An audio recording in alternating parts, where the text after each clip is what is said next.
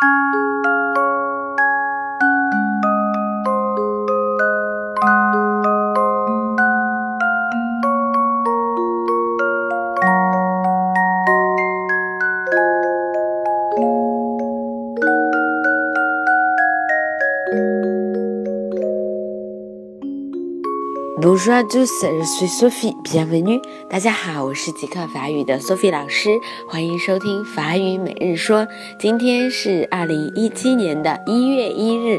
那么在这里，我将携手芝士、默默、饺子，祝大家新年愉快。这句话用法语怎么说呢？Bonne année, bonne année 是两个单词，但读出来像一个单词一样。